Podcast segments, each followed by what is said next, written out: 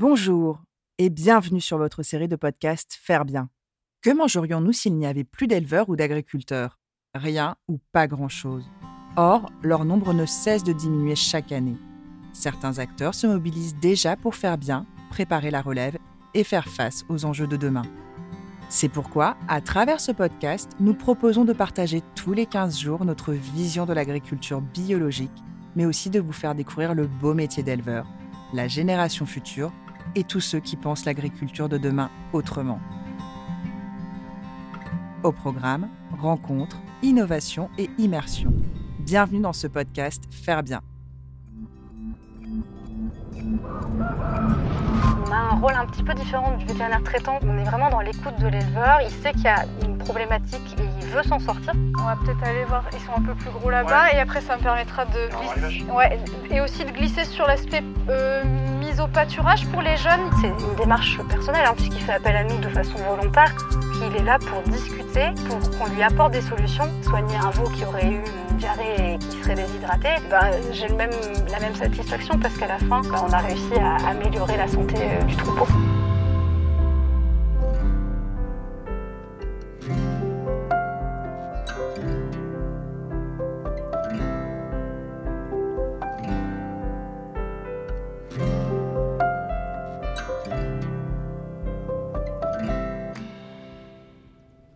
Bonjour et bienvenue dans ce nouvel épisode de Faire bien. Si nous avons un médecin traitant, eh bien il en va de même pour les animaux.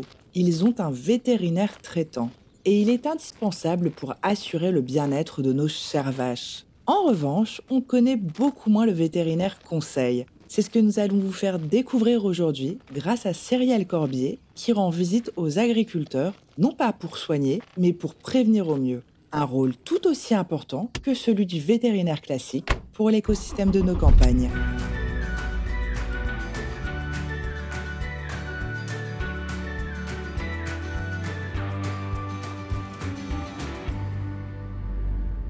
Je suis de nouveau sur nos belles routes normandes. Alors comme d'habitude, c'est magnifique, il y a un soleil radieux. On grimpe doucement, on sent qu'on est en train de monter là plein de petits virages.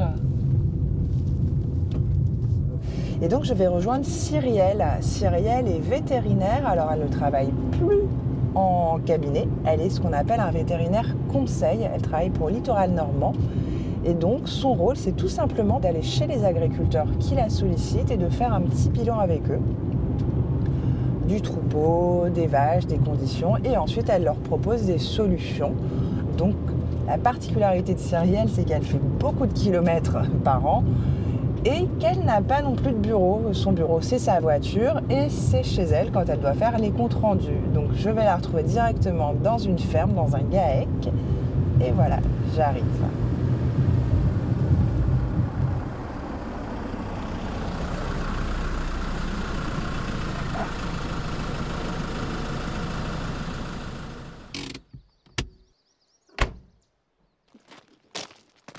Bonjour Cyrielle Bonjour On va où alors? On va dans une exploitation Eh ben c'est parti. On y va en voiture? Allons-y.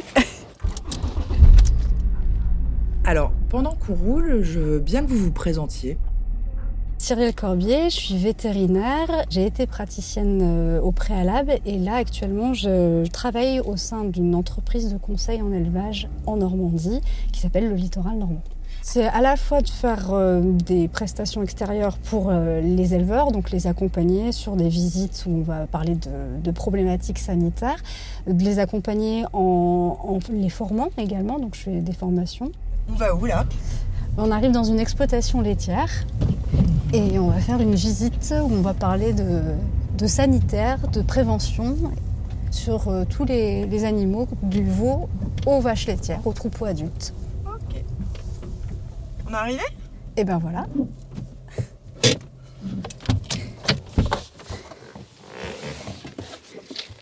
Bonjour Comment ça va? Ça va et vous? Alors, nous arrivons à Petit Caux, en Seine-Maritime, dans le GAEC de Franck, qui nous reçoit avec son apprenti Lauriane. Vous avez froid vos oreilles euh C'est pour vérifier que j'entends bien. Qu'on On va au bureau, on fait un tour avant On fait un tour avant et puis après on se pose autour euh, d'une table Ok. On commence par, euh, On fait un tour dans les veaux. Ouais Vous l'avez déjà fait sur l'exploitation? Moi, je suis déjà venue, ouais. Du coup, là, ils sont. Les en- veaux sont en igloo, à, Oui. à- en igloo, euh, un igloo par veau. Euh, juste, j'ai oublié le mot. En niche, en case. Niche en- individuelle. Ouais. Pendant 10-12 jours, passe en collectif ici après en une buée. Alors, attendez, je note. Niche individuelle, 10-12 jours. Il y en a combien de niches? Il y a 7 niches. Laver, désinfecter à chaque passage de veau. C'est bien, ils ont le droit à des petits jeux? Ouais, c'est euh, madame. qui Et ouais, je, je, je sais pas pourquoi j'allais lui poser la question. C'est suite à une formation, suite à quoi C'est Non, j'ai lu un bouquin qui parlait de ça. Et Pauline Garcia Non Oui. ok. Du coup, euh, ben, je fais des SPV pour euh, mon rapport de stage enfin, pour l'école. D'accord. Qui parle de ça, sur la désensibilisation des en particulier. Ouais. Et est-ce qu'ils s'amusent avec? Euh, ils s'amusaient plus quand ils étaient dans l'autre bâtiment. Après, là, on les change pas. Avant, il y avait plus de, ben, de toucher et tout, enfin, visuel. Enfin, ça changeait beaucoup. Là, il y a moins de. Finalement, ils se sont habitués à celui-là et du coup, ils restent. euh, ouais, ok. D'accord. Euh, est-ce qu'il y a quand même des traitements qui sont mis en place euh, Sur les veaux? Ouais. Non, euh, il y a peu de traitements aujourd'hui, mais j'aurais redémarré la vaccination pour les problèmes pulmonaires, Pulmonaire. parce que j'ai un peu de peur. Alors, euh, moi j'ai une question à vous poser. Je suis là pour ça. Parce que vous n'avez pas que me poser des questions aujourd'hui, moi aussi j'en ai. Euh, L'aération là-dessous, vous pensez ça comment Ça dépend de l'orientation, parce que là, moi, je connais pas euh, l'exposition et surtout euh, des vents dominants. Les vents dominants sont là, l'ouest. D'accord, ok. Parce que hum, en général, en fait, contrairement à ce qu'on peut penser, on, on a tendance à vouloir mettre dos au vent dominant et en fait, euh, souvent, il faut mieux le mettre dans l'autre sens. Alors là, en fait, on l'a mis comme ça. En... Bon, c'est de Après, c'était pour l'appentis. Ben Oui. voilà. Parce qu'en fait, ce qui va être limitant aussi, ici, c'est en effet la luminosité, parce qu'ils n'ont pas euh, d'accès direct à la lumière. Et ça, à la période hivernale, ça pêche un peu, on va dire. Tout ce qui est euh, vitamine D, l'assèchement par les rayons solaires, mine de rien. Donc c'est peut-être ça qui va être problématique. Après, euh, j'ai envie de dire, en général, on a moins de soucis avec des niches que dans une nurserie où euh, tout est fermé et qu'il n'y a pas une ventilation correcte. Donc, Est-ce que vous mettriez des trucs autour pour éviter des courants d'air ou est-ce que vous le laisserez comme Ah ça? non, comme ça. Ou alors, ce qui pourrait être important, si jamais on voit vraiment qu'ils sont dans un couloir, c'est essayer de mettre juste de chaque côté là des filets brise-vent. Mais voilà, sans être dedans là, c'est pas facile à investiguer. Mais euh, Moi, je me suis assis dans les cases euh, quand c'est par vent. ouais, C'était ça, pas mal. Ouais, en fait, c'est ça. Il faut, plus embêté par les veaux que, euh, que par l'air. faut, se Non, mais, mettre, euh, euh, faut se mettre à niveau des veaux. C'est exactement ce qu'il faut faire. C'est parce que parfois. cases, au fond, je me suis assis. Voilà. Mais ouais, parce que parfois, nous, de notre taille, euh, on n'a pas l'impression. Et puis quand on se rebaisse, on se dit, ah bah finalement. euh, Puis les observer, s'ils sont toujours plaqués d'un Ouais. côté, eh ben, c'est qu'il y a quelque chose qui fait qu'ils sont pas bien.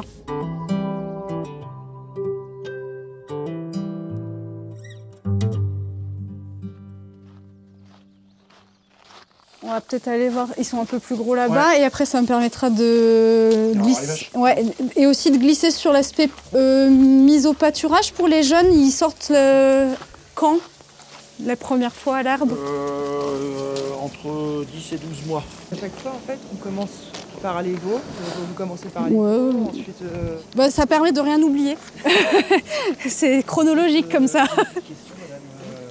C'est chouette d'avoir euh, mis des brosses aussi pour les petits veaux, parce qu'on en voit pour les troupeaux vaches ça, laitières. Mais... Oui, mais c'est bien.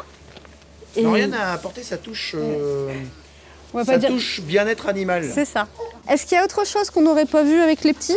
Bah, je sais pas, ça Non, bah non, je pense que là c'est plutôt pas mal. On va aller voir euh, On peut passer à la. à la plus grande catégorie. La banquette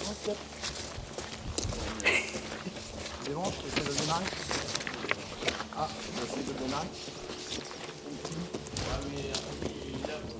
Ah. Alors, les vaches. Ouais, Parlons des vaches. oui, Alors, il y a autant de vaches que de logettes quasiment, il y a autant de places entre madis que de vaches. ouais. Euh, enfin, après, là, cet été, on avait deux ou trois vaches de plus. Euh, bon, on se gênait moins parce que c'était en prairie. Elles sont raclées 12 fois par jour. Ce que j'allais dire, c'est nickel. Merci. Non, mais ça fait plaisir de voir aussi des endroits comme ça. Alors, le racleur, c'est tout simplement une machine qui racle les bouses et je peux vous assurer que chez Franck, c'est impressionnant de propreté. On passe trois fois dans les logettes, matin, midi et soir. Ouais. On a des pattes sensiblement propres, mais le fait de racler hyper souvent. Il contribue, ouais. Alors, on continue la visite et ça parle pédiluve, un peu comme à la piscine. Les vaches doivent se laver les pattes. Et chez François, il y a une nouveauté cette année. Donc là, on est en train de regarder avec, euh, voilà, avec le kéfir de lait. Alors, je veux bien que vous m'expliquiez à quoi ça sert le kéfir. Pour ensemencer avec des bactéries positives. Pour ensemencer quoi? Ensemencer les pâtes. Enfin, vous amenez des bactéries positives dans un lieu où il y a une concurrence avec des bactéries négatives. C'est pour faire baisser la pression d'infection des négatives. En fait, euh, il y a un espace qui est disponible si on met des bonnes bactéries, elles vont occuper de l'espace et du coup les mauvaises, elles vont moins avoir la possibilité de se développer. Mais c'est pour tous les problèmes de pâtes Des pâtes ou des mammites ou des problèmes de diarrhée. Et vous le donnez à manger aux vaches Alors ça pourrait, mais là nous on le fait juste dans l'environnement. On applique pour faire une application euh, locale, entre Ouais. Le but c'est de le faire sur les pattes des vaches. D'accord, ok. Mais par contre, à quelle euh, Fréquence? Ouais, Une fois par semaine. une fois par semaine. Ouais. Et à quelle euh, Après avoir nettoyé. Il faudrait qu'elles passent dans l'eau avant, qu'elles aient les pieds propres et après le mettre. Et par contre, si on part sur cette démarche-là, il faut arrêter tout ce qui est désinfectant. Oui, bah oui. Donc c'est un choix à faire, mais euh, une fois qu'on l'a décidé, c'est de des la... élevages qui marchent comme ça et qui fonctionnent bien? Ouais, bah en fait, euh, la pression, elle diminue, vraiment. T'as un protocole là-dessus Oui, bah, je pourrais mettre en pièce Ouais. jointe le, le- Parce qu'en fait, schéma. on en a un que j'ai récupéré euh, d'un article. machin. Ok, Alors, tout en continuant autour de la ferme, Cyrielle et Franck parlent bronchite, vermifuge, fièvre Q, herlichiose. Bon, là j'avoue, je suis perdue, j'ai besoin d'explications. C'est quoi une herlichiose c'est une, C'est euh, une maladie qui est transmise par les tiques et qui va aller attaquer euh, tout ce qui est globules rouges. herlichiose en fait. L'urine pas du sang et l'autre c'est comment? La pyroplasmose. Merci. ça au Scrabble Ce que j'allais dire, on peut gagner des points. Eh. Bon, il n'y a pas de X ni de Y, mais euh, bon. on- Ah, Erlichio, c'est pas mal, avec le H et tout, Ouais, là. euh, ouais, mais- ouais, après, il faut savoir l'écrire. C'est ça. On peut aller vite fait au fond, on va regarder les voitures. Si on les voit, ouais.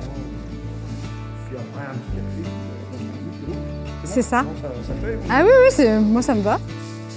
Puis voilà, j'ai plus rien à dire. Bon, on a déjà bien balayé quand même, hein, Ouais, hein. Pense. On va regarder, on va se mettre autour de la table s'il y a d'autres choses qui reviennent. mais C'est plutôt pas trop mal. c'est que c'est vrai.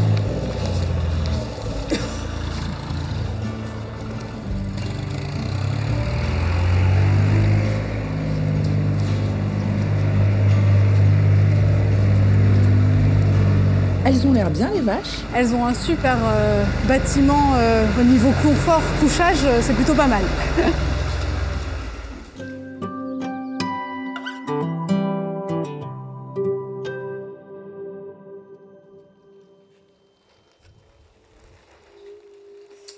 Café Euh, pas pour moi, mais on va s'installer quand même. Ah bon on se met où alors Je me mets là Ouais, ouais. Hop, Dans le coin thé Ouais. Non, mais enfin, après, c'est pas une obligation. Ah hein, bah si, si. C'est euh, une proposition. un petit thé. Ah, euh, C'est- tiens, regarde. euh, Mais je suis pas toute seule quand même. Ah non, je vais prendre un café. Ah ok.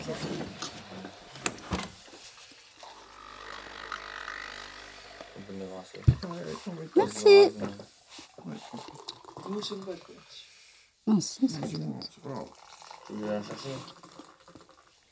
Donc, euh, comme d'habitude, Donc, tu vas nous faire un bilan d'élevage. Un bilan, non, de ce que l'on a vu. je ensemble. refais tout. les gribouillis, je les remets au propre et je renvoie par la, la belle adresse mail. C'est pour ça.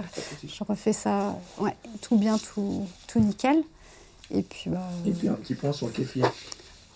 donc on est reparti pour un an. S'il y a quoi que ce soit, faut pas hésiter. De toute façon, bah, il y a les coordonnées sur la feuille que je viens Ouais. de donner. Et puis moi, quand je vais envoyer le mail, euh, il y aura aussi les miennes. D'accord. Hop. Je te rends ton stylo qui, qui fonctionne très bien, qui n'écrit pas de bêtises, donc euh, ça va bien. Ça va alors. Ça marche. Merci en tout cas pour euh, tout ça. La visite est terminée, j'ai appris plein de nouveaux mots. Maintenant, je vais débriefer tout ça avec Cyrielle, et toujours depuis son bureau, c'est-à-dire sa voiture. Si on devait faire le bilan de la visite là, c'est une visite. C'est une visite tout à fait euh, classique. On a fait le tour depuis les petits veaux euh, en passant par euh, les génisses et les vaches laitières. Euh, c'est un éleveur qui est conscient des différentes problématiques qui sont présentes dans son élevage, qui a déjà mis pas mal de choses en place d'un point de vue préventif. Et j'ai remarqué, vous regardez quand même beaucoup euh, les veaux, etc. Vous regardez quoi? Comment ils vont? Est-ce qu'ils ont l'air heureux? Alors, il y a l'aspect heureux, mais il y a l'aspect euh, santé surtout. Moi, je vois leur état corporel, donc voir s'ils sont pas trop maigres. Je regarde s'il n'y a pas de, de lésions, de plaies. Je regarde s'il n'y a pas des traumatismes, par exemple au niveau des membres, au niveau de, du dos. Et après, une fois que la visite est faite, vous faites le compte rendu et dedans, vous remettez les conseils qui ont pu être dits. Exactement, ouais, on fait un, un compte rendu qui permet d'avoir une trace écrite, hein, parce que les paroles s'envolent, les écrits restent. Et ça permet aussi d'avoir un état des lieux qui nous sert de base. Et quelle est la différence entre les vétérinaires classiques traitants, qui est obligatoire, tout comme nous sommes obligés d'avoir un médecin traitant, et le vétérinaire conseil. On a un rôle un petit peu différent du vétérinaire traitant. L'aspect euh, vétérinaire conseil est intéressant dans la mesure où on, prend le temps. C'est-à-dire que l'éleveur, il a pris rendez-vous, il sait qu'il y a un souci chez lui et il est ouvert à la discussion. Il a aussi pris le temps potentiellement de faire un état des lieux des différentes analyses qu'il a pu mettre en œuvre, savoir ce qu'il a fait comme traitement dans l'année. Ça permet de faire un bilan et de poser les choses pour pouvoir dire, en effet, on a un problème, qu'est-ce qu'on met en face? Quand on est on va dire, en clinique classique, on est un peu en mode euh, urgence, pompier, alors que là, bah, on fait un état de lieu plus posément. Alors, donc, je fais plutôt de la gestion de troupeaux sous format plutôt euh, audit, donc j'ai une vision globale de ce qui se passe d'un point de vue troupeau, euh, mais je n'interviens plus de façon individuelle, je mets plus les mains sur les animaux quand je fais mes visites d'élevage, c'est plutôt une visite généraliste.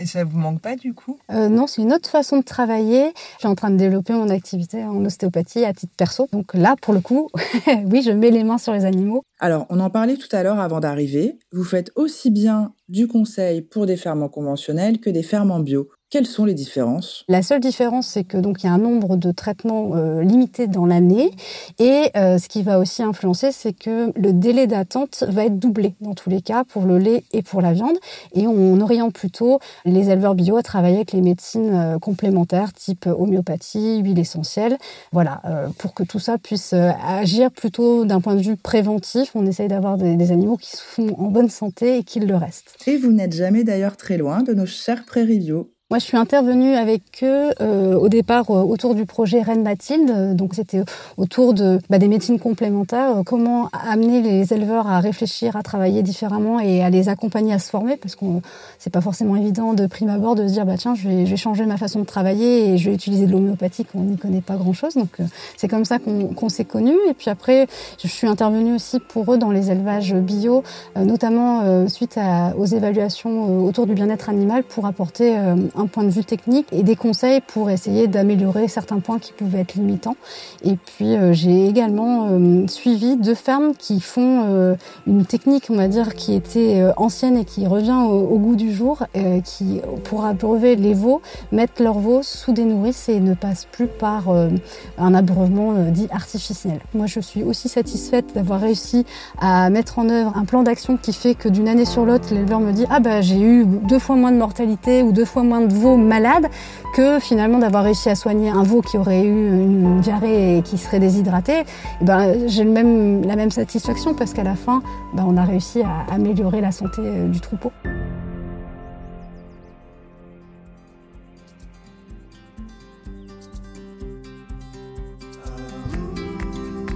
Voilà, désormais vous connaissez des mots pour marquer plus de points au Scrabble, mais surtout, vous savez le rôle du vétérinaire conseil et à quel point il vient en aide à nos éleveurs. Merci à Franck pour m'avoir reçu dans sa ferme et bien évidemment, merci à Cyrielle pour ses explications très claires et surtout son engagement au sein de l'écosystème de nos campagnes. Quant à moi, je vous dis à très bientôt pour un épisode spécial pour la fin de l'année.